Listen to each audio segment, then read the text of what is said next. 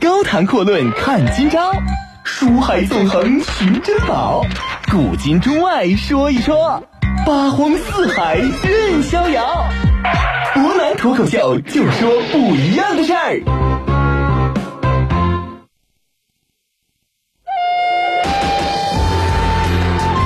听众朋友，大家好，欢迎您收听今天的博南脱口秀。呃，其实呢，博南这两天呢，在跟大家通过《水浒传》来说一说啊，关于这个整个《水浒传》塑造的历史当中，同样呢，也就是北宋末年的宋徽宗年代，一直到大宋宣和年间北宋官场上的一些事情。其实呢，我们会发现一个很有意思的现象，很多朋友都说呀。这种情况呢，实际上在北宋年间是非常常见的。原因就在于很多人都知道啊，金圣叹曾经在点评的时候专门提到过一句，叫什么呀？叫“乱子上作”。说白了呢，就是说这很多事情是因为上边出了问题，才导致底层这样一群英雄好汉最终选择呢是上了梁山。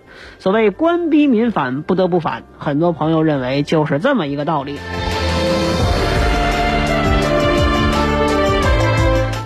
我们说呀，很多朋友在讨论到高俅啊、童贯呢、蔡京、杨戬啊，非常著名的《水浒传》当中四大奸臣的时候，总有一些朋友啊会要提出来一位，有这么一位人物呢，总是跟这些奸臣们相互对立，而对立面，很多朋友就把他是当成了一个忠良之辈。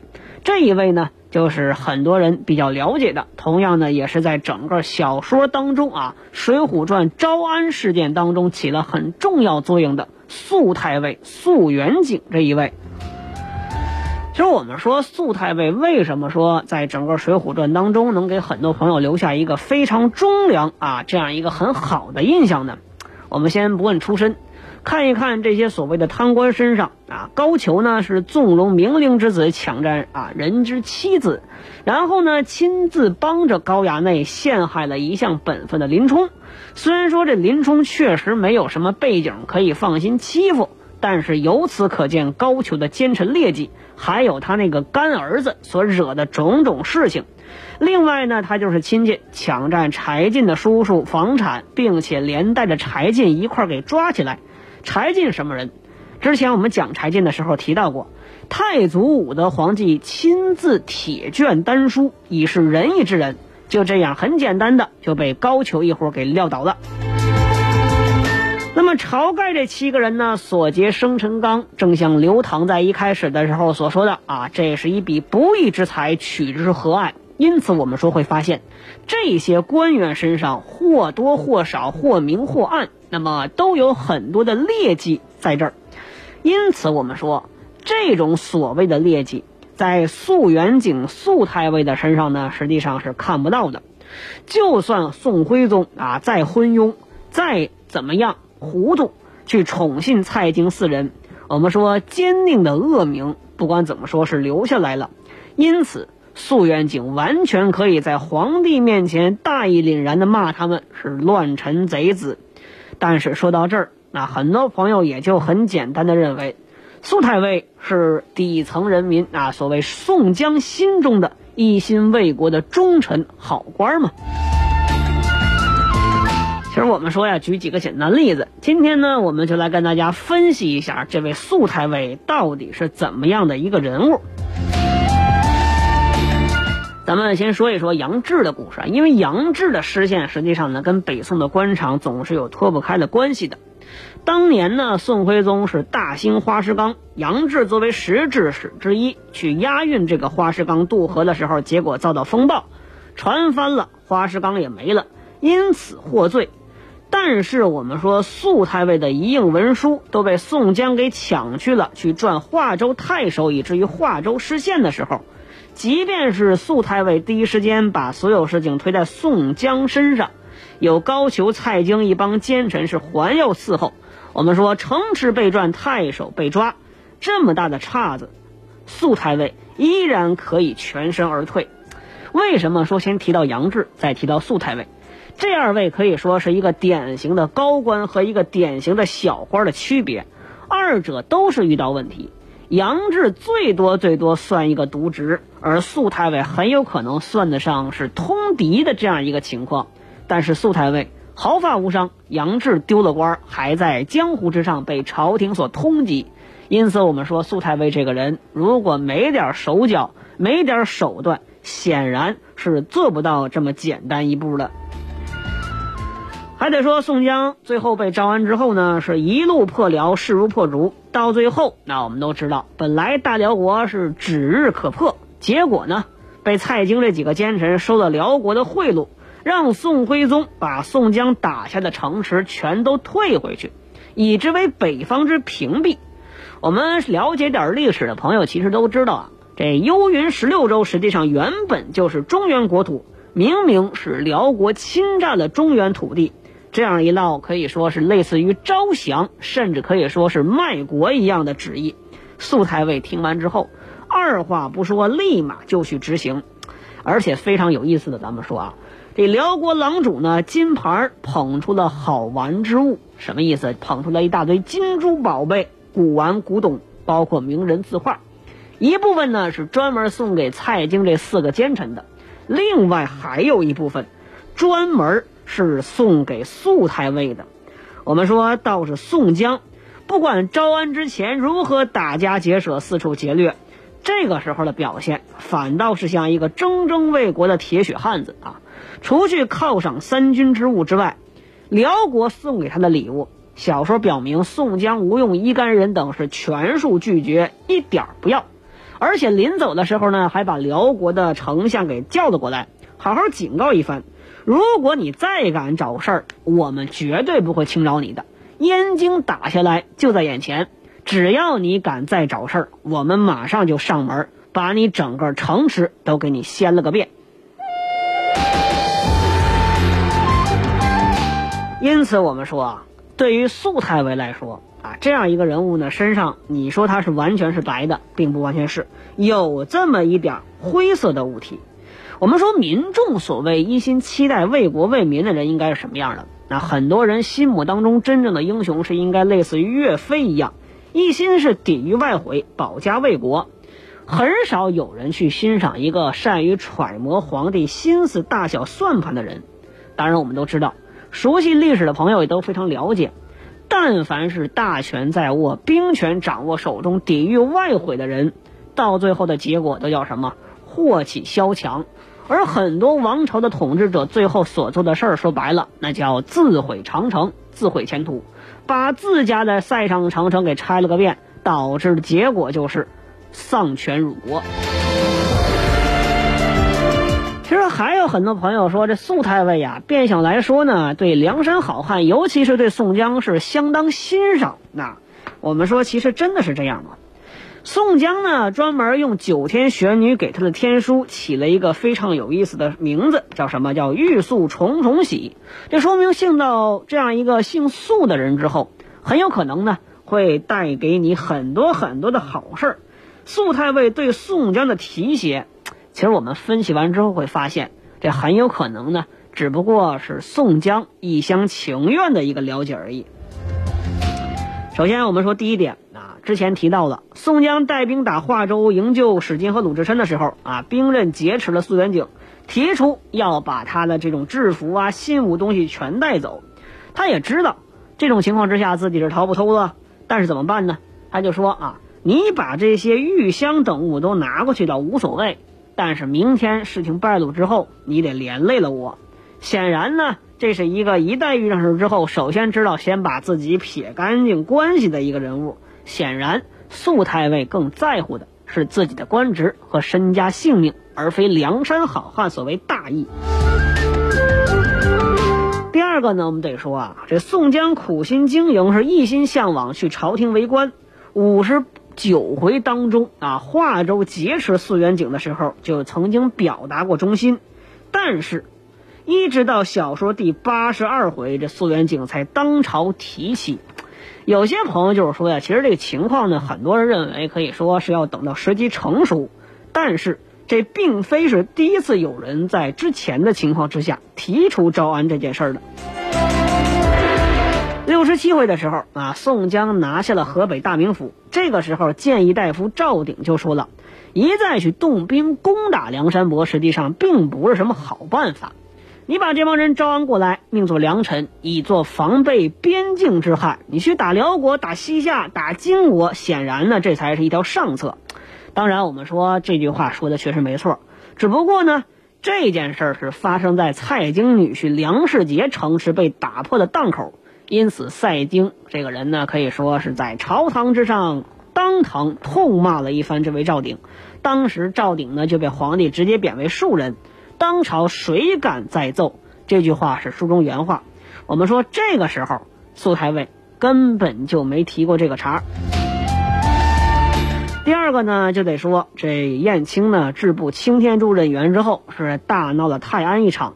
这个时候，朝廷也终于意识到那。对梁山伯兴兵已经不再是良策了，因此呢，是派了陈宗善太尉、陈太尉去进行招安。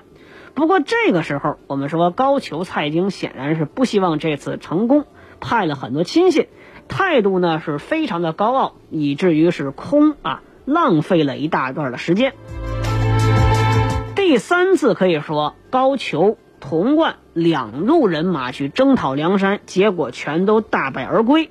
而且非常有意思的事儿啊，所有这些被擒上梁山的武将，包括高俅自己，结果都被人家梁山伯给一起放了回来。因此，我们说啊，这个时候时机全都成熟了，水到渠成。苏太尉看准这个时间啊，皇帝非常生气，痛骂童贯、高俅的时候，人家站了出来。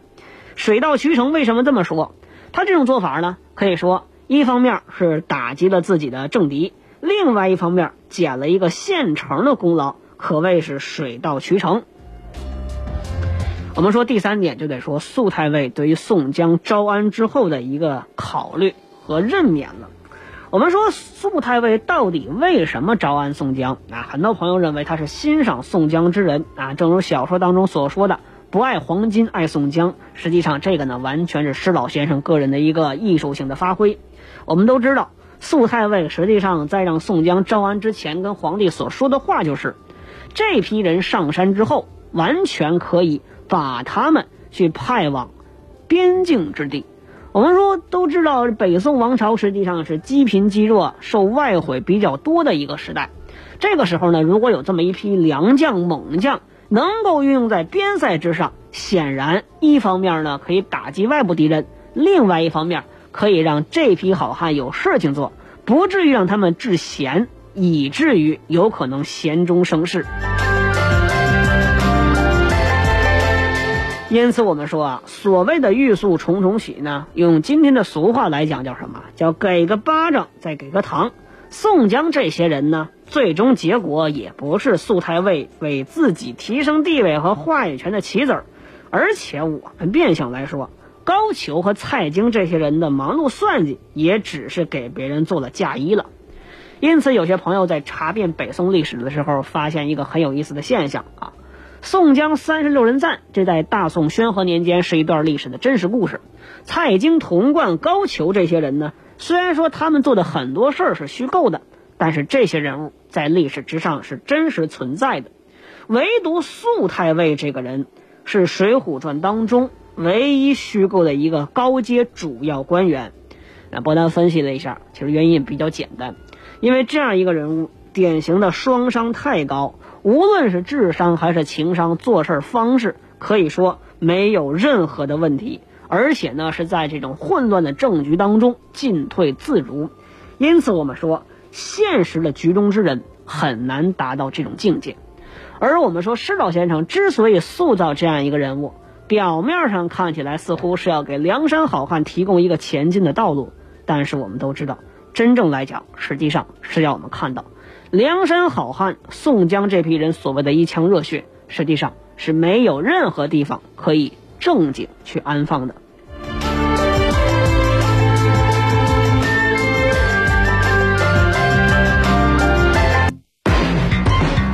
高谈阔论看今朝，书海纵横寻珍宝，古今中外说一说，八荒四海任逍遥。博南脱口秀就说不一样的事儿。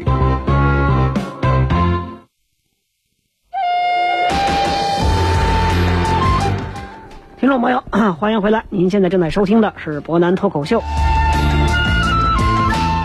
那刚刚说完苏太尉呢，实际上很多朋友啊对这个北宋官场上的一些事情是比较感兴趣的，包括之前我们说的这些小官，比如说前两天咱们提到的这个比较有意思的这样一位小人物老多管。很多朋友说这老多管呢，实际上他所做的事情呢，跟现代职场当中很多经验是比较类似的一个故事，因此呢。很多人也是跟伯南在讨论这样一个事儿啊，大家都认为失陷生辰纲的主要责任呢，实际上还是在杨志，跟杨志一块押运这个的老都管呢，变相来讲是一个比较得民心的好人物。当然呢，由于时间关系，我们今天呢就简单的来讨论一下这么一个事儿，到底来说一说这《水浒传》当中。比较让人觉得痛恨的配角究竟是什么人？那么为了更有代入感呢，我们这次在变相说生辰纲的时候，也用今天的职场话来跟大家简单的去分析一下，然后也让我们有一个更好的代入方式来看一看到底怎么看生辰纲被取走这件事儿。我们说生辰纲，生辰纲，纲是什么意思？那变相来说呢，就是项目的意思。所谓生辰纲呢，就是生辰礼物运输项目。押运负责人呢是杨志，他的出身和经历呢，在遭遇林冲在《水浒传》纳投名状的时候，这本人就曾经自述过，怎么说的？小的时候就应过武举，那可以说是十八般武艺样样习学，武艺精通，一直做到殿司制史官，算不低了。而且呢，是因为这个宋徽宗道君皇帝盖万岁山，跟他一样的十个制使一块儿去太湖边押运花石纲，赴京交纳，结果没想到杨志自己算是比较倒霉的那一个啊，押着花石纲呢到黄河里边遭遇大风，风浪太大，船翻了。可以说，原本杨志的生活是科甲正途、逐步升迁的武官，不用说，这看起来在此之前。能做到制史官，还是殿帅级别的，因此能够确定这人之前呢是成功做了很多项目，有很多成功经验的。否则我们说杨志除了祖上比较出名之外，没有现实中的靠山，想靠自己往上爬太难。那么很多朋友在讨论说杨志这个人是比较失败的。那伯南之前分析杨志的时候也确实说过，他是一位有着自毁向倾向这么一个人格的人物。但是我们得换个角度看，花石纲的失败，杨志有过错吗？他上文自己也说了，风打翻了船，那单位就是他们北宋王朝这样一个事故分析结论呢？高俅怎么说的？高俅说：“你们十个一样的制史官去押运花石纲。”九个人回到京师交纳了，就你这厮把花石纲给失陷了，并没有说他本人有什么组织上的失误。也就是说呢，不管这项目是怎么失败了，但是他就是失败了。因此你是最后来的，你就得承担责任。我们说从履历本身来看，啊，换算今天的话来说，杨志本人呢是一个能力相当出众的项目经理，后来也证明他的业务能力。就是武艺嘛，这是相当高超，绝对属于顶尖的上将。我们说事情回到生辰纲这边，生辰纲是什么？本身是金银细软之物，那都是贵重物品、宝贝。而且呢，从北京大名府啊，就是咱们说的这个河北大名府，一直运到东京这个地方，可以说路途是极为遥远，相当险恶，没有水路。只能经过很多山林密林渡口，这个地方只能靠人力，再加上上一年的生辰纲不知道被哪来的强人给抢走了，因此说半路上被劫的风险是比较大的。但是我们都要强调一点啊，这风险有多大，实际上收益呢，变相来说也就不小。这事儿的收益呢也很丰厚，杨志呢很有可能会就此被推荐给蔡太师，给他讨一道命官。我们说杨志本身是落魄的犯官，这个项目于情梁中书对他确实相当不错，于理自己想要回去接着做官往上走，这事儿呢也没有办法去拒绝，因此这个项目他是必然要接。厚利在前，棍棒在后，杨志心里边很明白，这活他得干。这是他非常难得的人生当中极为少见的一次翻身机会。领导呢，就是梁中书，首先提出了项目思路，怎么说的？用十辆太平车子拉着，再差五百名士兵护送。这车子上要打明旗号，给太师送礼的生辰纲。我们说杨志心里边当时肯定在吐槽啊，要不你再请一波鼓乐，雇几个人唱歌了、开道了得了，这搞得全天下都知道你就是上京城送礼去的，人家不解你才怪呢。于是呢，杨志想了想，还是要提出自己的思路。这事怎么办呢？你不能打开旗号，你得伪装成一般的客商，以此呢来减少被路上贼人盯上的风险。太平车子也不用，太扎眼。你就干脆派几个人人力背负，这样显得呢更为灵活隐秘。在实施过程当中，我们得承认一点：杨志虽然说看起来呢相当的不近人情，但是要强调，人家确实很符合强人的这个行动的规矩。白天行路，行踪不定，有的时候呢早晚凉快时候赶路，有的时候正午热了再赶。他所要的就是说，让这帮能够盯上他的强人。找不到他的行动规律。我们说杨志的这种方案呢，实际上是非常成熟的。那么他的领导梁中书相公当时呢也是拍板定了，但是定了这个之后，很多问题也就此产生了。项目还没实施，开始节外生枝。一方面呢，这货物增加了，怎么的？说还有两担小的礼物，这是送给夫人的亲眷的，算是夫人的一点意思。杨志呢忍了，毕竟还是运货嘛，不打紧。但是这一加货物，这配备的项目人员有了大问题了。来了一个老都管，这老都管呢任项目的副经理。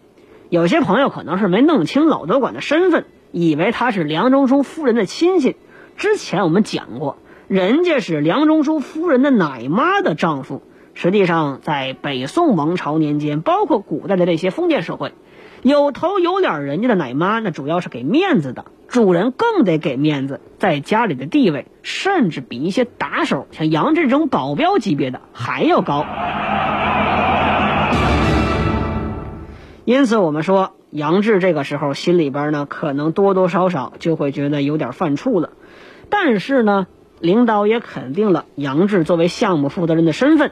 说你说什么就是什么，我跟他们交代一声，让他们都听你的，这事儿呢就算结了。杨志想了想，这事儿没办法，只好答应啊。方案、资金、人员、材料一切到位，那可以说呢是万事俱备，只欠东风了。箭在弦上，杨志这个时候节骨眼儿是不得不发了。但是我们说杨志苦着个脸，心里边肯定是有一些想法的。我们说说到这儿呢，不得不承认一点，梁中书这个人确实很有很大的问题。他也知道这老督管这个人事安排呢是一个大的毛病，大到什么程度？不敢提前告诉手下这些项目负责人，等项目上马了，我再找个理由突然袭击你，还假装支持你。其实我们说这种情况，对于职场中人来说，真的是一件非常非常难以应付的事情。那由于时间关系呢，今天伯南就只能暂时跟大家说到这儿啊。明天同一时间，我们再来一起通过生辰纲这件事儿，看一看北宋官场之上到底有多混乱。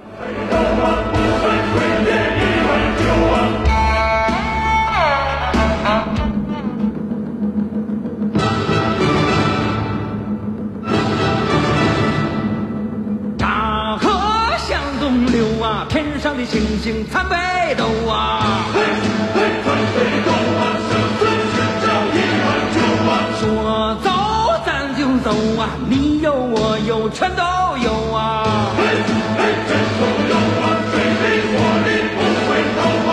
路见不平一声吼啊！出手时就出手啊，风风火火闯九州啊！该出手时就出手啊，风风火火闯九州、啊。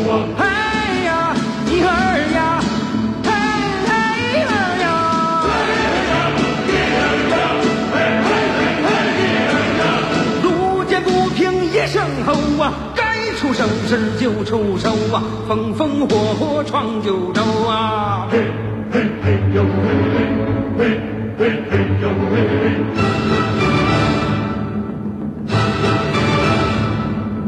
大河向东流啊，天上的星星参北斗啊！嘿，嘿，参北斗啊，不分贵贱一碗酒啊。说走咱就走啊，你有我有全都。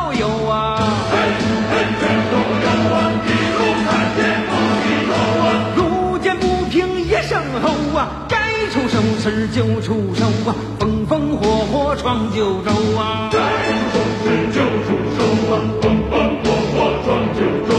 嘿呀，一儿呀，哎哎一儿呀，嘿嘿嘿嘿你儿呀路见不平一声吼啊，该出手时就出手啊，风风火火闯九州啊。ring, ring, ring, ring, ring, ring.